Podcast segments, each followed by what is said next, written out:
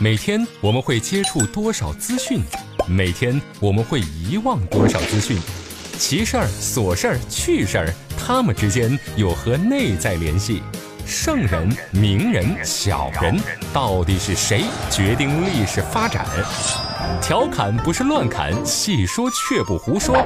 欢迎来到小型历史文化脱口秀，圣人请卸妆。其实秦始皇呢，跟咱们现在人挺像的，事业成功赚钱了，买房买车呗。所以呢，在秦始皇统一之后，他呀就想盖栋大房子。于是，在公元前两百一十二年，嬴政在龙首原的西边建了一座全新的宫殿，想在建成之后呢，把这个地方变成大秦帝国的政治中心。这个工程项目就叫阿房宫。根据司马迁在《史记·秦始皇本纪》里边的记载呢，始皇以为咸阳人多，先王之宫廷小。吾闻周文王都封，武王都号，封号之间，帝王之都也，乃营作昭公上林苑中。这段记载啊，说明人家嬴政挺会过日子的。统一大业完成之后，没马上想着什么盖新房呀、花钱之类的，先在先王们工作过的咸阳宫殿里面啊接着办公。不像咱们现在有些人啊，兜里明明没多少钱，付个押金都费劲儿。哎呀，还要赶着过双十一，现在想退押金来不及了吧？你看啊，我说的就是我自己。嬴政的修建新宫殿，是因为原来的宫殿太小了。你想想，统一之后呀，国家版图大了。手下办事的官员也多了，首都咸阳的人口是急剧增加，又因为咸阳呢是在这个泾河和渭河之间，受到地理条件的一些限制，所以嬴政呀才在九年之后有了新建宫殿的举动。嬴政呢就寻思着啊，寡人听说周文王、周武王都在封京和镐京呢建过都城，这是块好地方，就在那儿给寡人盖栋房子吧。这个阿房宫啊，确实很大，放到咱们现在那也是超级建筑物。司马迁在《史记》里边说，阿房宫的前殿的规模，东西五百步，南北五十丈，上可以坐万人，下可以建五丈起。这个古代的步呢，跟咱们现在不一样。咱们现在的一步，放到秦朝那会儿呢，叫魁，足字旁边一个日晷的晷，迈出去现在的两步，在那会儿呢才叫一步。所以说呢，古人说的这个跬步呀，就是咱们现在讲的迈一步和跨一脚。由这个来推断呢，光是阿房宫前殿东西跨度，那就有一千步，六七百米。这个数据呢，其实可以再精准一点。秦汉时期的一步呢是六尺，一尺是二十三点二厘米。也就是说，阿房宫前殿的东西跨度是六百九十六米，南北长一百一十六米，建筑面积。八万零七百三十六平，这房子户型南北通透啊！那实际使用面积呢，也有好几万平。哎呀，我的天，每天得从好几万平米的房子里边起床，那是种什么感觉？光是阿房宫的前殿就有十一到十二个足球场那么大呀！新建阿房必未干，沛公兵已入长安。帝王苦节生灵力。大业沙崩故不难。大名鼎鼎的阿房宫到底是谁毁坏的？这秦始皇为啥要建一座这么大的宫殿呢？杜牧写的《阿房宫赋》到底靠不靠谱？这项羽有没有烧过这座巨大的宫殿呢？今天的圣人请卸妆，就跟大伙儿聊一聊背锅侠项羽。说起阿房宫呢，知名度最高的应该是杜牧写的那篇《阿房宫赋》。这木之同学呢，在文章里面是这样说的：经过我杜某人的观察，阿房宫这座宏伟壮观的建筑啊，是被项羽烧掉的。楚人一句可怜焦土。项羽确实放过火，但是放火呀，确实不是他的专业。司马迁在《史记·项羽本纪》里边呢提到过，项羽有四次放火经历。啊，第一次项羽呢是西引兵渡河，接沉船，破釜赠，烧庐舍，持三日粮，以士卒必死，无一还心。这就是著名的破釜沉舟那一次嘛。放火是为了断掉后路，激发将士们的斗志。第二次也是项羽最著名的一次放火，公元前两百零七年呢，火烧咸阳。哎呀妈，呵呵。咸阳人在刺，项羽呢，吃过鸿门宴之后很生气，啊，带兵屠杀咸阳城，杀了投降的秦王子婴，这一把火呀，烧光了秦宫。当时的秦国都城实在是太大了，大火整整烧了三个月。项羽的第三次放火呢，是北烧夷齐城郭氏屋，皆坑田荣降卒，细掳其老弱妇女。第四次放火呢，项羽干脆啊找来了一口锅，哎呀，扬言要铁锅炖刘邦他爸。但是刘邦表示说：“武翁既若翁，必欲烹而翁，则幸分我一杯羹。”项羽小老弟呀，咱们俩当年是拜过把子的。既然是兄弟，我爹就是你爹，你非要炖了我爹，那就记得给我分碗汤喝啊！项羽呢，被这个无赖弄得没脾气了，估计心里啊是骂骂咧咧的说：“这孙子太不是东西了。”刘老太爷，您先下来吧，今天就当给您洗了个冷水澡，下次有机会我直接炖您儿子。司马迁写《史记》的时候呢，其实把项羽本纪写的真精彩。在司马迁的笔下，项羽既是一个力拔山兮气盖世的英雄，也是一个性情暴戾、优柔寡断的匹夫。这样的人物性格是非常丰满的。其实啊，没有这种缺点的英雄，一般都没有啥观众缘儿。对于这一点啊，我深有体会啊，对不对？那就跟我一样，太完美了嘛，哈哈，所以没多少粉丝。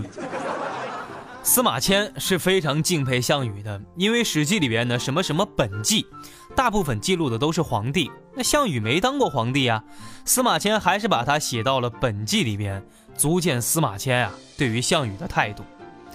英雄人物呢，往往是褒贬不一的。司马迁喜欢，那杜牧不喜欢呀。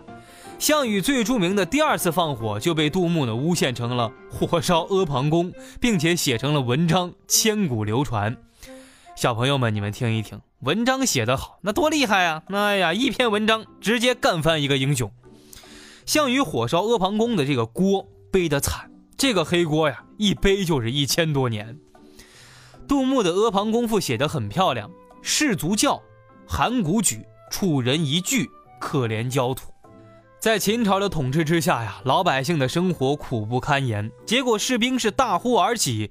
函谷关被一举拿下，楚人一把火呀，就把阿房宫烧成了一片焦土。呜呼！灭六国者，六国也，非秦也；族秦者，秦也，非天下也。哎呀，灭掉六国的其实是六国自己，而不是秦国；灭掉秦国的也是秦王朝自己，不是天下人呀。嗟乎！使六国各爱其人，则足以拒秦。使秦父爱六国之人，则第三世可治万世而为君，谁得而足灭也？太可惜了！要是六国呀都能爱护自己的人民，就完全能够抵抗秦国的侵略。要是秦国能够爱护六国的人民，那么皇位啊就可以传到三世，还可以传到万世当皇帝，谁又能足灭他呢？秦人不暇自哀，而后人哀之。后人哀之而不见之，亦使后人而复哀后人也。秦国人呀，来不及哀悼自己，那后人呢替他们哀伤。如果后人哀悼他们，不把他们作为一个警戒，只怕又会有更后的人来哀悼现在的这些后人呢。你听听，人家杜牧写的多好，把秦朝的失败总结的非常到位，就是不爱惜百姓。但是以上内容啊，基本上属于。胡说八道！项羽没烧过阿房宫，那司马迁说的很清楚，项羽烧秦宫室，焚烧的是咸阳城里边的那些房子，而阿房宫在哪儿呢？它在咸阳东边的郊区，在三桥那块儿呢。因为汉朝的时候呢，渭河上面有三座跨河大桥，当时呀，你在这个地方能同时看到三座大桥，所以这个地方呢，名叫三桥。阿房宫和咸阳都城里边的王宫之间呀，还有一条渭河。项羽的这把火呀，要真要从咸阳烧到阿房宫，还得问诸葛亮啊，借个十级西风。为啥不借东风呢？因为东风不好使，他会把火呀吹回咸阳。还有一个原因呢，我们判断项羽是不会烧阿房宫的，因为阿房宫啊在渭河的东边。那咱们都知道，项羽至死不肯过江东嘛。这个包袱哎，有点尴尬啊。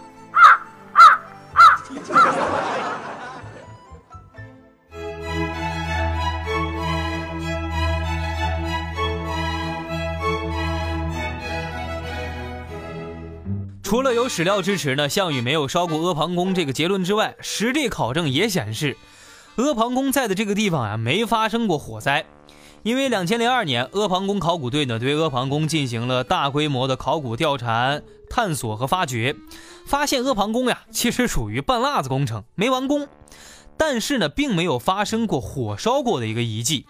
因为如果土壤呢发生过高温之后，会水分流失，其中的有机物、矿物质和金属离子呢会发生改变，会出现这种板结固化的现象，形成再也没法分解的红烧土层。以汉阳陵的东阙门遗址为例，那汉武帝时期呢，这个陵园就发生过火灾，所以二零一一年在这儿考古的时候就发现了大面积的红烧土的一个遗迹。因此，阿房宫如果真的被烧过，肯定会存在大面积的红烧土和瓦砾堆积的遗迹，但是很遗憾呀，考古工作者呢在阿房宫前殿遗迹二十万平方米的范围之内的进行勘探，只发现了几小块火烧过的迹象。以项羽的性格呢，他不可能放过阿房宫这座宏伟壮观的建筑物。项羽之所以手下留情没烧它，是因为当时呢阿房宫压根儿没建成。阿房宫呢是建在始皇帝的三十五年，就是公元前的两百一十二年。《史记·秦始皇本纪》里边呢说这一年呀，阿房宫未成。秦始皇呢在东巡途中就给去世了，九月份呢葬在了骊山。秦始皇去世，阿房宫还没建成，因为这个项目呢变得不着急了，被迫停下来之后，秦二世胡亥就把所有的这个劳动力啊调到了骊山，先把这个秦始皇的陵墓修好再说。一年之后，就是公元前两百零九年的四月份，这个继位的胡亥就说呀：“先帝的陵墓已经修好了，你想想，我爹秦始皇是多么宏伟的一个皇帝呀！之前他生前的遗愿呢，是想修这个阿房宫，之前因为一些事儿啊，停了七个月的工程。为了实现先帝的遗愿，我决定把这个从陵墓的工程当中呢，抽调部分的工人当做劳动力。”继续修建阿房宫，阿房宫呀给复工了，但是就修建了三个月之后，阿房宫又停工了，不是因为资金不到位，而是因为大名鼎鼎的陈胜吴广起义呀，在七月份开始了，天下大乱，山东郡县少年苦秦吏皆杀其守卫，令城反，以应陈涉，相立为侯王，何从西乡，名为伐秦，不可胜数也。天下到处就有这些农民起义军啊，揭竿而起了。所以秦二世忙的是晕头转向的。而且当时天下呢，赋税重，徭役重，民不聊生，和战事危急的情况之下，阿房宫的工程呀，不得不停下来。所以秦朝的统治阶级内部就在这个建不建阿房宫的这个问题上呀，继续开始讨论了，产生了非常严重的一个分歧。右丞相冯去疾、左丞相李斯、将军冯杰呀，就劝这个秦二世说。皇上呀，先别着急盖改善型住房。一大波百姓因为没有刚需，那都快起义造反了。咱能不能先停一停？可是呢，因为他们三个人啊触怒了秦二世，全部被问罪处死。秦二世三年的八月份，赵高作乱了，他把这个秦二世呢最后逼死了。二世去世之后，阿房宫最终是完全就停工了，一直到秦帝国灭亡。所以呢，著名的阿房宫，这说到底呀。其实就是一件烂尾工程啊！想要参与节目互动，关注我的新浪微博“一枚电台家”，家是嘉宾的家，留言提出问题就有机会被我选中，登上飞鸽传书。收听精品付费节目，可以在懒人听书 FM 搜索“独孤家的异想世界”，讲一讲唐代传奇小说故事，感受一下唐人的爱恨情仇。这唐代人的脑洞不得了啊！粉底、眼霜、高光、隔离、腮红、睫毛、乳液、精华，女人有了这些会更加美丽；历史有了这些只会更加迷离。卸妆看历史，观点更清晰。这就是咱们的圣人请卸妆。欢迎回来，这里是圣人请卸妆，独孤家向您请安了。阿房宫呢，虽然没有完全建成，但是它部分属于这个建筑的阿城保留了很长时间。汉书呢《东方朔传》里边也有记载说，汉武帝的建元三年，举集阿城以南、周至以东、宜春以西，以为上林苑，属之南山。你可见这个阿城在西汉中期呀，依然还是非常完整的。隋朝末年呢，唐太宗李世民入关之后，他也曾经屯兵在阿城。大概到了宋代的时候，这个阿城才全部被毁掉了。宋敏求呢，在《长安志》这个书里边当中记载过。秦阿房一名阿城，在长安县西二十里，西北东三面有墙，南面无墙，周五里一百四十步，重八尺，上阔四尺五寸，下阔一丈五尺。今西为民田。根据宋敏求的实际考察呢，最早揭示出阿城呀是三面有墙，南边没有墙。宋敏求呢是北宋的地理学家，他是北宋人。所以说，这个阿城呀，在北宋时期就已经没有了踪迹，能看到的地方呢，其实已经变成民田了。阿房宫虽然没有建成，但是火烧阿房宫的黑锅却扎扎实实的落在了项羽的背上。有些人呢还调侃说：“哎呀，这个秦朝呀，特别不适合搞房地产开发项目，尤其是不适合搞大型建筑工程。好好的建个阿房宫，你看，哎，被项羽烧了；修个长城，你看。”又被孟姜女哭倒了。项羽火烧阿房宫的黑锅，确实是阿房宫赋造成的。杜牧写这篇文章的时候呢，二十三岁，意气风发，字里行间到处都能体现出陕西人的生冷硬蹭。当时唐朝呀，其实不是大家脑海当中想的那样的盛世大唐的样子，反而国内政治腐败，阶级矛盾尖锐，各路藩镇气焰嚣张，周边的少数民族政权纷纷入侵，趁乱欺负你。杜牧看到了国家这种形势，心里边着急生气呀。他希望唐穆宗李恒能够平整藩镇，加强统一，外御侵略，巩固国防。虽然意见提上去了，但是皇上呢，正和小妹妹们腻歪着呢，压根没理杜牧。杜牧是既悲愤又痛心，所以他在《上知己文章启》中明白的说呀：“保利大起宫室，广声色，故作阿房宫赋。”所以，杜牧写这篇《阿房宫赋》的目的啊，是批评提醒当时的唐朝统治者。他不是想骂秦始皇，更不是故意呢黑项羽，说他烧了阿房宫。杜牧是在给当时唐朝的最高统治者们警示呢。项羽呀，只不过是一个举的不恰当的例子。